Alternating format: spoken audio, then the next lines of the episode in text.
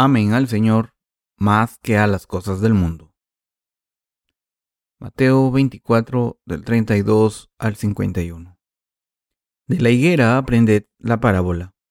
Cuando ya su rama está tierna y brotan las hojas, sabéis que el verano está cerca. Así también vosotros, cuando veáis todas estas cosas, conoced que está cerca a las puertas. De cierto os digo que no pasará esta generación hasta que todo esto acontezca. El cielo y la tierra pasarán, pero mis palabras no pasarán. Pero del día y la hora nadie sabe, ni aun los ángeles de los cielos, sino solo mi Padre.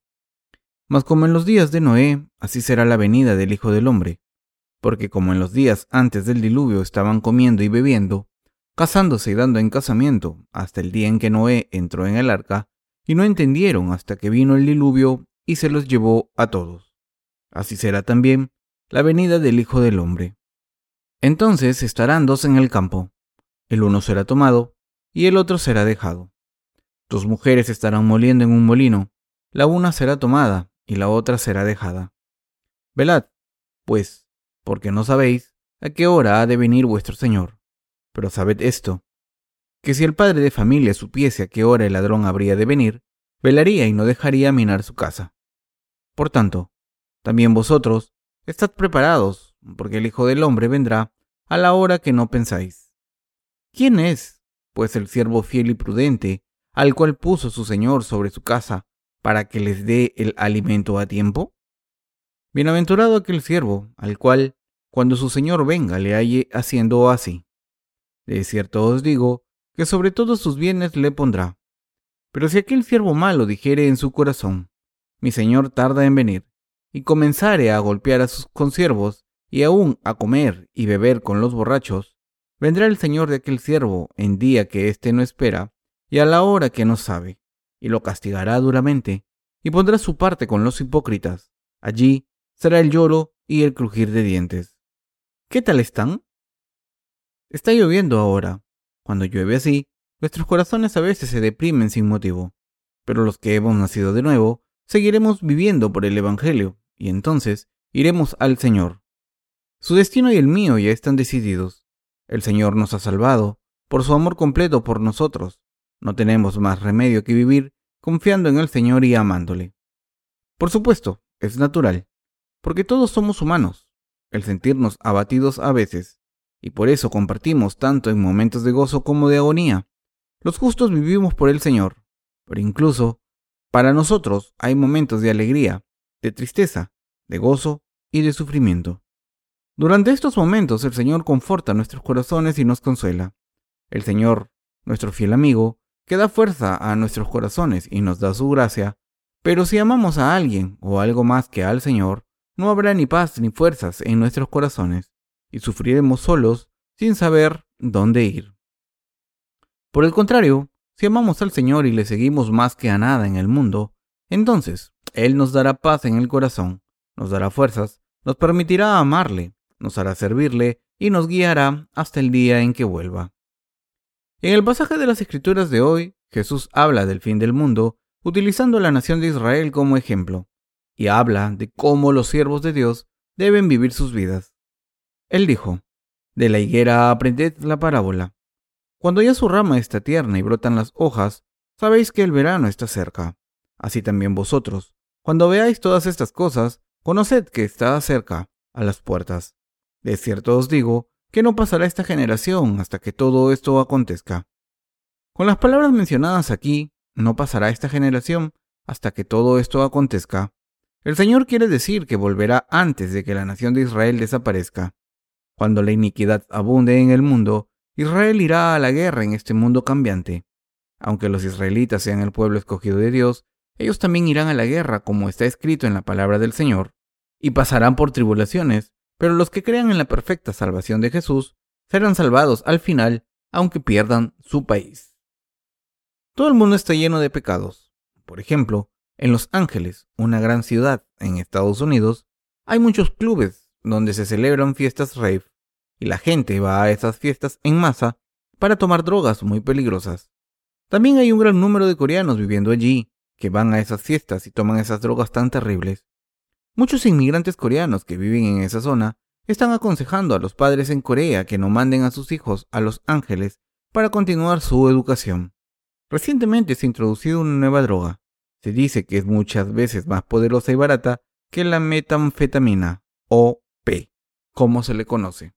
Así que ahora vemos cómo esta droga se está extendiendo por toda Europa, Asia y Estados Unidos, y se está convirtiendo en epidemia, por lo que los gobiernos han declarado la guerra a las drogas.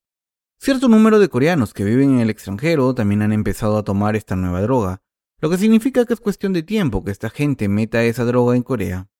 Cuando la gente está metida en el negocio del tráfico de drogas, las esconde en paquetes de cigarrillos o en la suela de sus zapatos y en otros lugares inimaginables. Por eso, la policía se tiene que esforzar tanto en encontrarlas, sobre todo porque estas drogas nuevas no son conocidas en Corea todavía. Esta droga solo cuesta unos 20 dólares la unidad, es muy popular y es seis veces más poderosa que la metanfetamina, ya que puede inducir alucinaciones extremas y paralizar el cerebro y la mandíbula, así que al final puede paralizar todo el sistema nervioso, producir un ataque e incluso llevar a la muerte. Quien toma esta droga solo una vez se convierte en un adicto inmediatamente. A pesar de sus efectos nocivos, cuando la droga deja de tener efecto, la gente sigue queriendo tomarla una y otra vez para poder alucinar. La droga es fácil de conseguir. Todo lo que se necesita es un número de teléfono y algo de dinero, y entonces se llama a un camello a cualquier hora del día, y este te la entrega enseguida. Esta droga está muy extendida por los Estados Unidos y ahora está entrando en Corea. En Seúl, nuestra capital, cada vez hay más clubes donde la gente toma drogas y baila sin parar bajo los efectos alucinógenos de esta droga. Estos clubes están apareciendo por todas partes y me pregunto, ¿qué le pasará a esta generación si esta tendencia continúa? Creo que las drogas hacen que la gente sea adicta porque no tienen ninguna satisfacción real en sus vidas. Esta tendencia no es exclusiva de Corea, sino que existe a nivel mundial. Parece que al final de los tiempos las drogas van a intoxicar a todo el mundo. A decir verdad, ¿hay alguien que tenga alguna satisfacción aparte de los que creen en Jesucristo y en su verdadero Evangelio? ¿Hay algo que valga la pena hacer o algún gozo? Cuando me pongo en el lugar de los que no han nacido de nuevo, no creo que pudiera vivir sin drogas, porque no tendría ningún gozo ni satisfacción. ¿Y ustedes? ¿Qué piensan que les pasaría si estuviesen en su lugar? ¿No creen que haría lo mismo? Después de todo, ¿no creen que la gente toma drogas porque sus vidas están vacías y necesitan sentirse bien aunque sea temporalmente? En Corea hay mucha gente en la industria del entretenimiento que ha sido acusada de tomar drogas. Jesús nos dijo que aprendiésemos de la parábola de la higuera. Dijo que, cuando sus ramas están tiernas y le salen hojas, debemos darnos cuenta de que la segunda venida del Señor es inminente y de que volverá antes de que esta generación desaparezca. En la Biblia, una generación consta de alrededor de 40 años. Creo en que este pasaje de las Escrituras se refiere al final del mundo y del universo, cuando Israel sea oprimido por otra nación y haya una guerra a escala mundial en la que Israel sea destruido. Pero me parece que, sea en el país que sea, cuando todo el mundo tome drogas y se vuelva loco, habrá una guerra por culpa de la locura colectiva. Si este es el caso, entonces, cuando examino algunos sucesos actuales, pienso que el día en el que el Señor volverá no está lejos. Creo que esto ocurrirá una vez las drogas sean baratas y estén más disponibles para todo el mundo. Cuando consideramos cómo la gente no tiene esperanza en este mundo, si puede tomar drogas a un precio asequible y así tener alucinaciones y hacerse adicta a ellas, ¿no creen que todo el mundo las tomará al final? Una vez la gente se hace adicta a las drogas, no podrá controlarse y seguirá tomándolas día sí y día no, como si se tratase de comida. Y algunas personas morirán por haber abusado de ellas. Si esto pasa, la gente que sea adicta no se dará cuenta de sus pecados y morirá sin haber escuchado este glorioso Evangelio. Nadie sabe el día exacto ni la hora en que volverá nuestro Señor, pero Él dijo que vendría cuando la gente estuviese ocupada casándose, comiendo y bebiendo como en los días que Noé entró en el arca. ¿Qué ocurrirá cuando nuestro Señor vuelva? Cuando las tribulaciones lleguen a este mundo, los que hayan recibido la remisión de los pecados serán transformados y tomados en el cielo por el Señor, ya estén muertos o durmiendo en sus tumbas, o vivos. Para ser más precisos, Jesús dijo que habrá dos hombres en el campo, y uno será tomado y el otro dejado. Será tal y como Él nos lo ha dejado escrito en su palabra. Aunque haya muchas personas viviendo en el mundo, solo algunas serán llamadas por el Señor y llevadas con Él al cielo, porque el resto será dejado atrás para sufrir los desastres que llegarán. En otras palabras, cuando la Biblia dice que uno de los dos hombres será tomado y el otro dejado, significa que, mientras algunas personas en este mundo han recibido la remisión de los pecados, otras no la han recibido. Los que han recibido la remisión de los pecados irán a un nuevo mundo cuando vuelva el Señor y reinarán en ese nuevo mundo, es decir, el reino milenario con el Señor. En contraste, los que no creen en el Señor y no han nacido de nuevo serán dejados en este planeta para sufrir la tribulación. Después de los mil años, el Señor resucitará a los pecadores y los arrojará al fuego eterno junto con los pecadores que todavía siguen vivos. No sabemos cuándo ocurrirá esto, pero sabemos que será pronto. Así que debemos estar preparados siempre.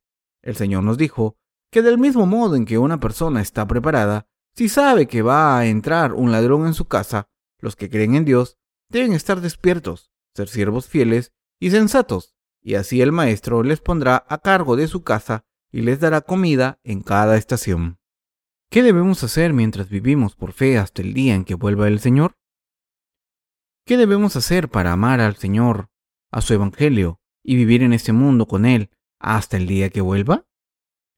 Cuando consideramos estas cuestiones vemos que debemos amar al Señor en vez de las cosas del mundo. Si solo amamos al Señor, no importa cuándo venga, porque podemos seguirle hasta ese día, amarle y hacer su obra. Estoy completamente seguro de que los nacidos de nuevo que creen en este plan de salvación que nos ha dado el Señor deben ser siervos muy fieles que compartan continuamente la palabra de Dios, el pan de vida con otras personas, en obediencia al mandamiento del Señor. Mis queridos hermanos, para amar al Señor hasta el día en que vuelva, no debemos apartarnos de Él ni amar lo que el mundo tiene que ofrecer. Pero como todos somos humanos frágiles, a veces nos inclinamos hacia el mundo, pero hay algo claro, que no podemos amar las cosas del mundo más que al Señor ni podemos poner nuestras mentes en ellas más que en el Señor. Si caemos en la trampa de amar al mundo tanto como al Señor, al final nos olvidaremos de seguir al Señor y pensaremos que su vuelta se va a retrasar, y al final caeremos en la indulgencia. Cuando vuelva el Señor en tiempos así, estas personas recibirán su castigo con los hipócritas, por lo que nunca debemos llevar este tipo de vida de fe. Aunque a veces tropecemos porque somos humanos, Nunca debemos amar las cosas del mundo, sino que debemos recordar lo mucho que nos ama el Señor, y debemos creer en este amor desde lo más profundo de nuestros corazones. Como el Señor es un Dios celoso, debemos complacerle y amarle a Él, solo pase lo que pase. Si por el contrario amamos las cosas del mundo o al Señor y a las cosas del mundo a la vez, Dios estará defraudado, frustrado y celoso. Así que oro porque pase lo que pase, nunca amemos las cosas del mundo más que al Señor. Así que espero y oro porque caminemos con el Señor y vivamos por fe hasta el día que Él vuelva. En estos tiempos en los que es inminente la llegada del Señor, debemos seguirle con lealtad, hacer su obra y compartir su pan. Esta obra de compartir el pan de vida no es algo que solo tengan que hacer los ministros. Predicar el Evangelio también es compartir el pan. Si aman al Señor más que a nadie o nada en este mundo, pueden vivir como siervos de Jesucristo para compartir su pan con el pueblo de Dios. Como el Señor es quien nos da estas fuerzas para seguir adelante, podemos vivir con esta fe con el Señor. Si amamos las cosas del mundo más que al Señor, no podremos vivir por Él. Por mucho que intentemos vivir por el Señor, si amamos algo más que al Señor, será imposible vivir por Él porque no estará contento con nosotros. A veces cometemos errores, incluso cuando amamos al Señor, y le seguimos más que a las cosas del mundo, pero el Señor tolera estos errores ocasionales. Sin embargo, si amamos las cosas del mundo más que al Señor, Él hará que no estemos complacidos, no caminará con nosotros y estará celoso y frustrado diciendo, ya no me importa, haced lo que queráis y vivid como queráis. Mis queridos hermanos, el Señor volverá pronto. Hay una cosa clara, que debemos amar al Señor más que a nada en este mundo. ¿Lo entienden? Si no lo entienden, no podrán amar al Señor cuando vuelva, ni podrán seguirle, ni hacer su obra. Como todos vivimos en este mundo, ninguno de nosotros puede evitar amar lo que el mundo tiene que ofrecer. Pero aunque sea así, si amamos las cosas del mundo más que al Señor, estaremos perdidos. Es bastante posible que nos guste lo que hay en este mundo, pero no debemos ofender al Señor. Si siguen al mundo demasiado, estarán trayendo la ira del Señor y la destrucción sobre ustedes mismos. ¿Qué ocurrirá entonces?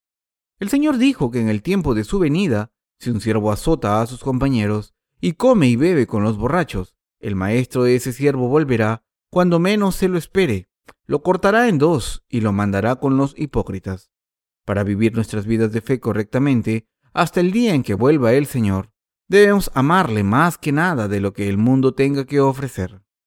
El Señor es un Dios celoso. Las conjeturas y especulaciones de la humanidad son completamente inútiles ante el Señor. Él lo sabe todo sobre nuestros corazones. Si alguien ama las cosas del mundo más que al Señor, se deshará de esa persona y no caminará con ellas. ¿Hay alguien que pueda prevalecer sobre el Señor? ¿Puede alguien engañarle? No, por supuesto que no. Nadie puede engañarle. Sin embargo, si amamos al Señor más que al mundo, Él nos hará ser felices y estar llenos de gozo. Nos dará gozo en nuestros corazones, así como sabiduría, paz y descanso. Pero, ¿qué ocurrirá si acabamos amando al mundo más que a Dios? Que estará celoso, no nos hablará durante días. Y si Él vive en nuestros corazones y deja de hablarnos porque no está contento con nosotros, ¿cómo podremos tener gozo en nuestras vidas si solo vivimos por Él? Cuando el Señor demuestra su ira en nuestros corazones, ¿cómo podemos vivir felices? Es simplemente imposible.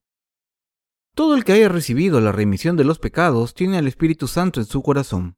Así que, cuando dejamos de lado al Espíritu Santo, no podemos vivir con fe, Dicho de otra manera, solo podemos vivir con fe si lo hacemos todo según los placeres del Espíritu Santo. Aunque hayamos recibido la remisión de los pecados, si amamos al mundo más, no podremos vivir con fe. La Biblia dice, no améis al mundo ni las cosas que están en el mundo. Si alguno ama al mundo, el amor del Padre no está en él. Primera de Juan 2.15. Se están preguntando, no sé qué debo hacer. Es imposible no amar las cosas del mundo. No puedo evitarlo. No sé qué hacer. Este pasaje de las Escrituras significa que no deben amar las cosas del mundo más que al Señor, y que solo deben hacer lo que le complazca. ¿Hay alguien en el mundo que no ama el mundo en absoluto? Por supuesto que no. Mientras vivimos en este mundo, es más que posible que nuestros corazones sean atraídos por las cosas del mundo. Sin embargo, por lo menos, en el centro de nuestros corazones el Señor debe ser nuestra prioridad, y no debemos amar nada en este mundo más que al Señor. ¿Significa esto que si decidimos no amar al mundo más que al Señor, podremos conseguirlo? No, no es así. Aunque todavía es posible amar al mundo más, lo crucial es que en estos tiempos así, debemos admitir nuestros fallos ante Dios y arrepentirnos enseguida. Tengamos la excusa que tengamos, Debemos apreciar al Señor más que lo que hay en este mundo, amarle más y seguirle más, porque el Espíritu Santo vive en nuestros corazones. Todo lo que hacemos desde entonces está permitido por el Señor. El apóstol Pablo también dijo, Todo lo puedo en Cristo, que me fortalece. Filipenses 4:13. Si el Señor no lo permite, no podremos hacer nada.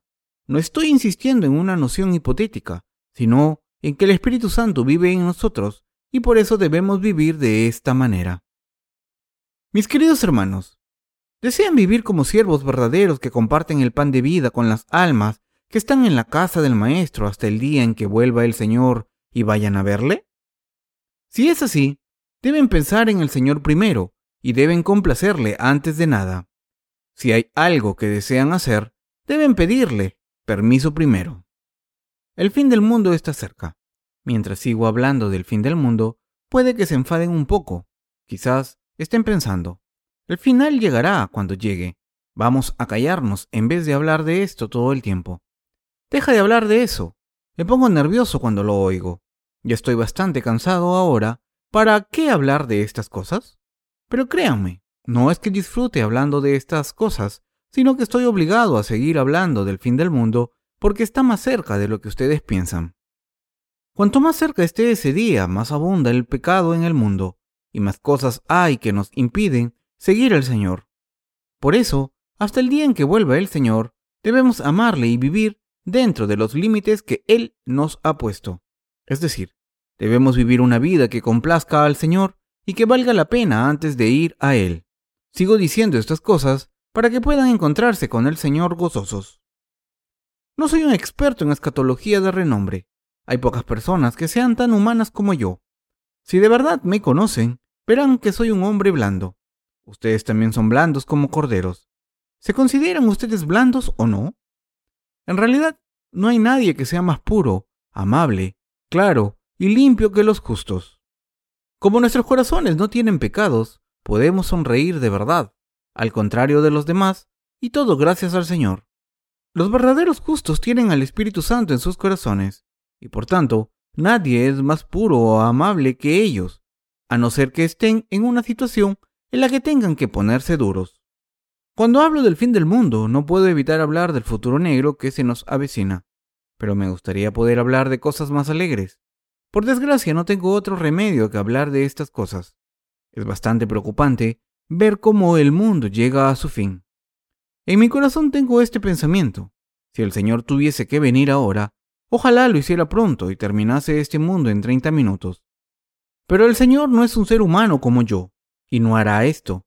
El Señor está lleno de gracia, tiene paciencia una y otra vez, y espera hasta el último momento para que la gente sea salvada al creer en Él.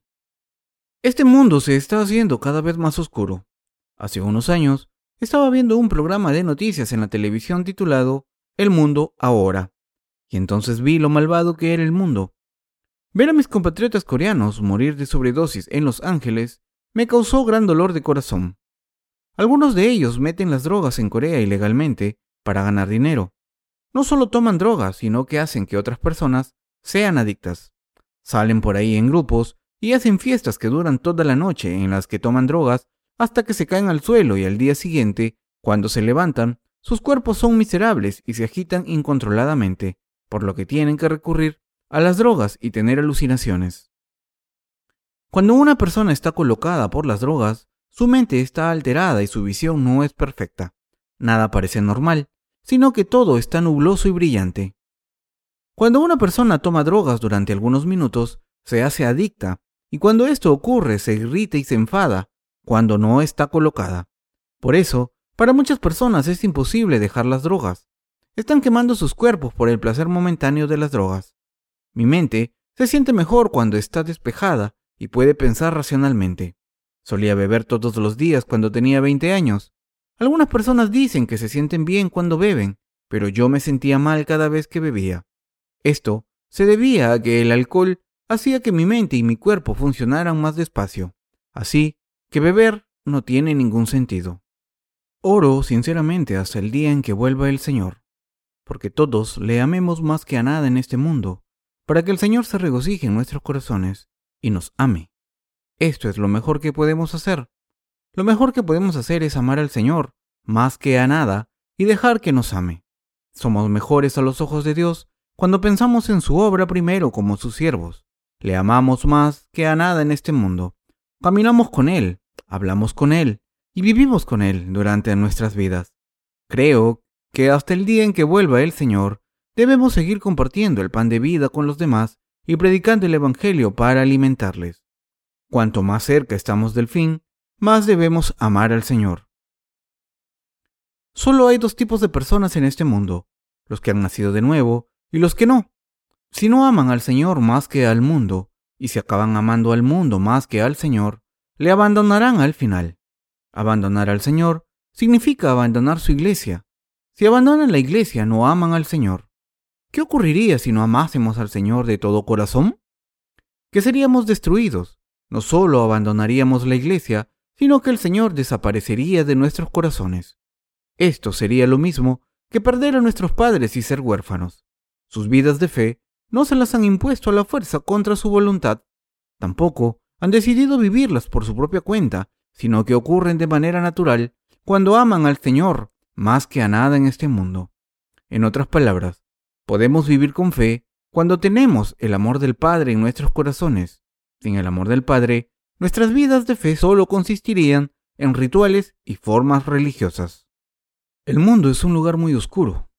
Entonces, ¿todavía aman al mundo aunque sea tan deprimente?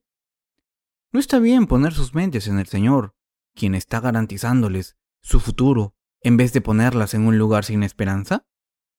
¿No vivirán como siervos del Señor hasta el día en que vuelva? ¿Le amarán y le servirán más que a nada en este mundo? ¿Vivirán dentro de los límites que ha establecido y le verán cuando vuelva? ¿Acaso no debemos recibir todos al Señor de esta manera? Recibámosle de esta manera. ¿Lo entienden bien? Jesús dijo que dos mujeres estarían moliendo en el molino y una sería tomada mientras que la otra sería dejada.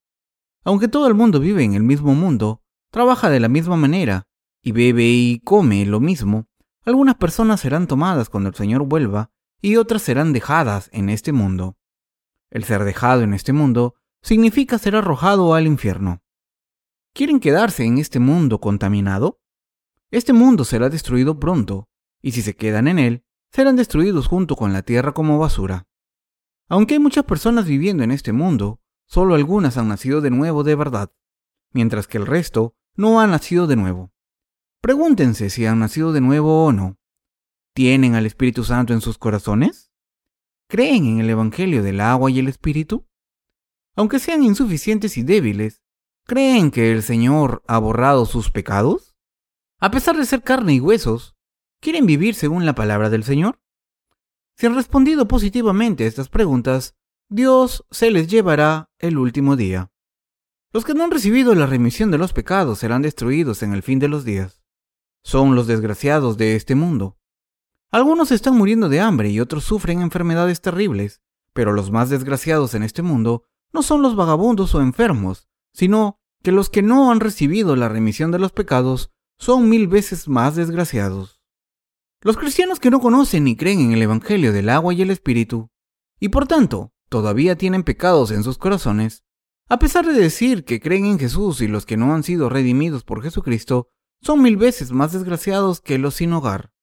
Esta gente no puede llamar a Dios su Padre, y aunque diga que Jesús se ha convertido en su Salvador, no puede llamarle Salvador. Esto se debe a que no ha aceptado la verdad. Mis queridos hermanos, ahora hay una gran cantidad de nuestros libros que se está distribuyendo por todo el mundo. El mes pasado, más de 10.000 libros fueron enviados a diferentes lugares del mundo. Gracias a estos libros, muchas personas están leyendo acerca del Evangelio del agua y el Espíritu. Nuestros libros son muy fáciles de entender para que la gente los pueda leer rápidamente. Como el contenido no es difícil, si la gente se lo propone, puede terminar de leerlos en un día o dos. Si una persona lee uno de nuestros libros y se lo recomienda a otra persona, y esta persona lo lee, si estimamos que dos personas leen el mismo libro en una semana, por lo menos cientos de miles de personas al mes están encontrando el verdadero Evangelio. ¿No sería un gran logro que 10.000 personas encontrasen el Evangelio al día? Si todos nuestros libros publicados en diferentes idiomas, aparte del inglés, se propagan de esta manera, el Evangelio será predicado por todo el mundo en poco tiempo, aunque algunas personas no crean en él. No es imposible predicar el Evangelio por todo el mundo en poco tiempo. Por otro lado, este mundo también se está contaminando muy rápidamente. Por ejemplo, este Evangelio no puede llegar a los drogadictos. Después de todo, ¿cómo puede alguien que está colocado y alucinando ver el Evangelio del agua y el Espíritu claramente?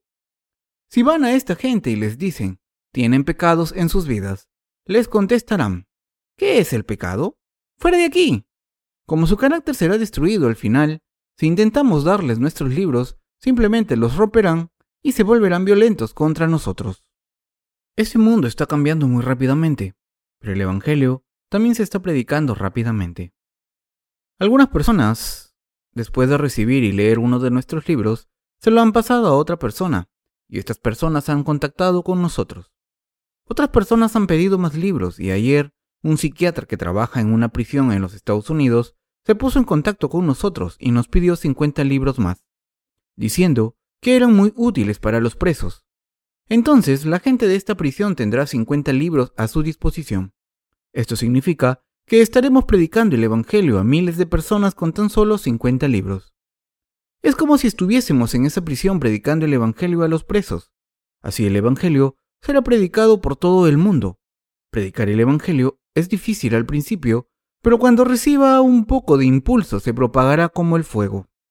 Como el mundo se está haciendo cada vez más oscuro y el día de la venida del Señor está cada vez más cerca, ¿cómo debemos vivir? Sé que sus cuerpos están cansados, pero también sé que el Espíritu Santo está dentro de ustedes y sé cómo deben vivir para ser felices. Para vivir como siervos fieles hasta el día en que vuelva el Señor, sus corazones deben amarle más que a nada en este mundo.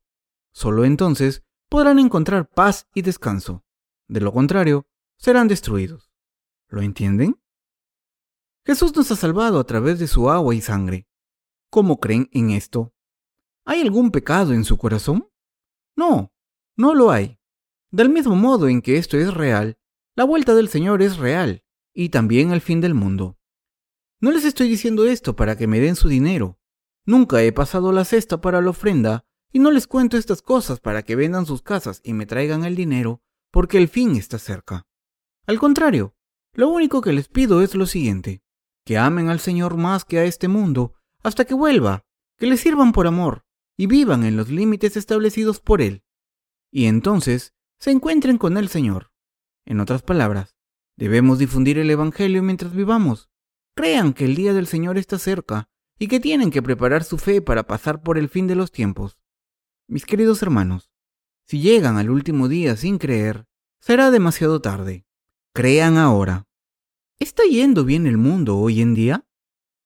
Por alguna extraña razón la gente no se toma en serio los desastres naturales, aunque tengan resultados devastadores. Cuando llegue el fin de los tiempos, Dios provocará plaga tras plaga, desde hambrunas hasta terremotos, guerras y erupciones volcánicas. Si no creen en Dios, verán cómo hay un terremoto que destruye su casa, en vez de darse cuenta, entonces de que el mundo se está viniendo abajo, crean ahora. Solo así podrán estar preparados. No les estoy pidiendo que ofrezcan todo su dinero a la iglesia, porque el fin está cerca, sino que les pido que preparen sus corazones. Aunque el mundo intente confundirnos y llevarnos por el mal camino, debemos estar despiertos y alerta. Aunque es cierto que no podemos evitar seguir al mundo, no debemos perder el amor por el Señor que tenemos dentro de nuestros corazones. El Señor dijo, No améis al mundo ni las cosas que están en el mundo. Si alguno ama al mundo, el amor del Padre no está en él. En este pasaje de las Escrituras debemos darnos cuenta de lo siguiente. El Señor no estará contento si amamos las cosas del mundo más que a Él. Así que no debo hacerlo. No me va a beneficiar.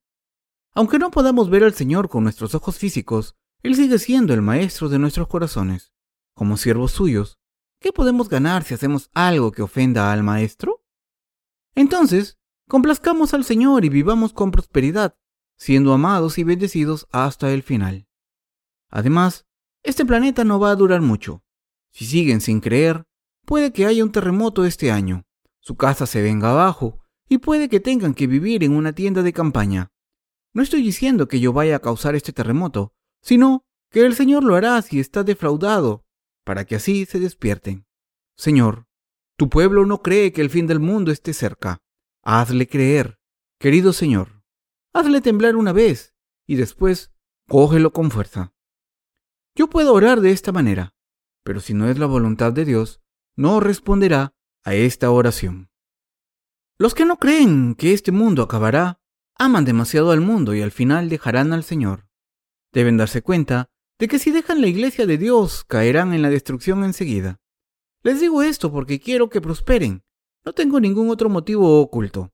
Para que prosperemos, debemos vivir con fe correctamente. Esta es nuestra felicidad, tanto en cuerpo como en espíritu. ¿Creen que van a prosperar aunque dejen al Señor y salgan de la iglesia? Si han nacido de nuevo de verdad, nunca podrán prosperar si dejan a su familia. Quien tenga el Espíritu Santo en su corazón nunca puede florecer si deja al Señor. Este es el destino de los nacidos de nuevo. Aunque digo esto ahora, como soy humano, como ustedes, no me gusta que el mundo se esté volviendo oscuro y deprimente, y por eso también estoy cansado de él. La primavera está llegando. Pero miren el tiempo. Me gustaría que hiciera buen tiempo para poder sentarme en la hierba y echar una siesta, pero por culpa de la tormenta de arena que viene de China, el cielo está frío, como si estuviese enfadado. No me gusta.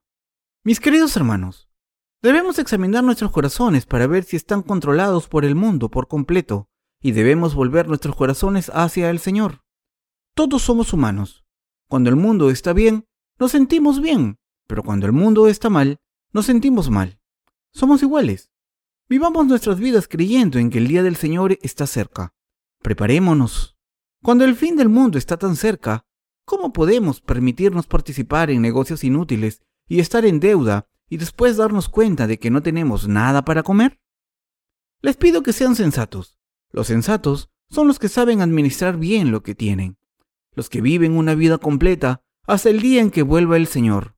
Viven con fe diligentemente, aman al Señor en sus corazones, predican el Evangelio, reciben gozo en sus corazones y comparten el pan de vida con los demás.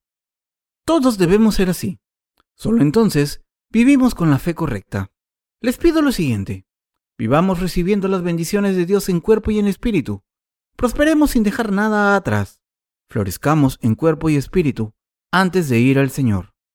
Solo hay una manera de prosperar en cuerpo y en alma, y es amar al Señor de todo corazón, más que nada en este mundo. Si amamos al Señor más que las cosas del mundo, floreceremos en cuerpo y en espíritu. Aunque seamos seres humanos débiles, podemos vivir nuestras vidas de fe bien si amamos al Señor de corazón, más que a nada en el mundo. Vivamos bien para que nadie se quede atrás. Vivamos dentro de los límites permitidos por el Señor y vayamos a Él cuando nos llame. Si quieren ser felices y prosperar aman al Señor más que las cosas del mundo. No hay otra manera. Aleluya.